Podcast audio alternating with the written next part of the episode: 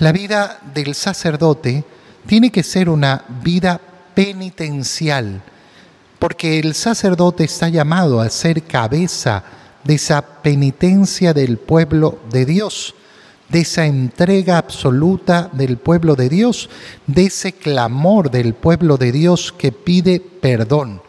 Hagan penitencia y lloren, sacerdotes, giman, acuéstense en el suelo vestidos de sayal.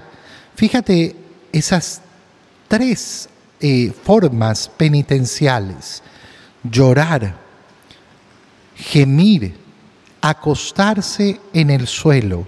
Es decir, que la penitencia no solo puede ser una penitencia eh, espiritual, lógico que la penitencia tiene que surgir del corazón, lógico que no sirve de nada los actos externos si no vienen desde el profundo del corazón.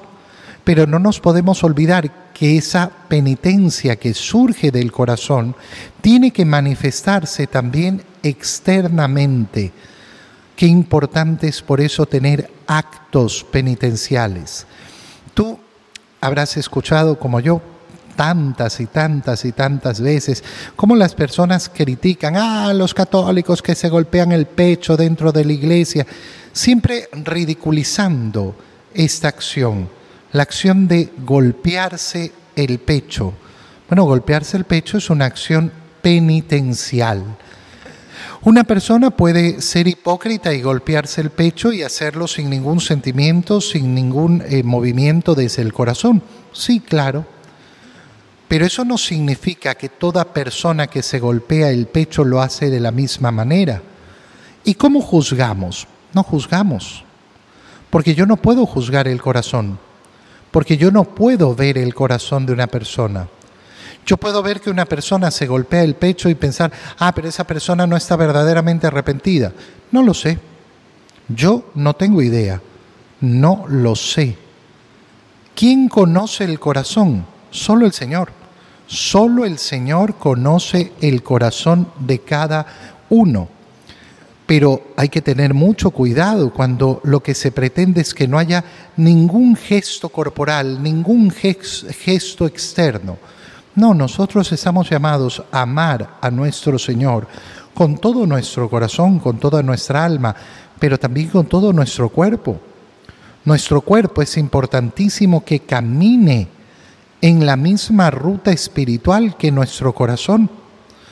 Y por eso son tan bellos esos actos visibles, esos actos corporales que nos llevan a manifestar físicamente nuestra penitencia, ese pedir perdón al Señor. ¿Por qué el profeta Joel llama a los sacerdotes, a los ministros del altar, a los ministros de Dios a hacer esa penitencia? Porque el templo del Señor se ha quedado sin ofrendas y sacrificios, porque el templo del Señor se ha quedado sin ofrendas y sin sacrificios.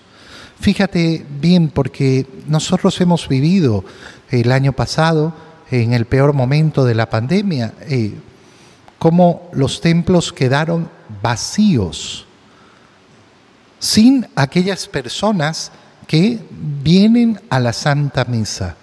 Pero eso significó que el templo haya quedado sin ofrenda y sin sacrificio. No.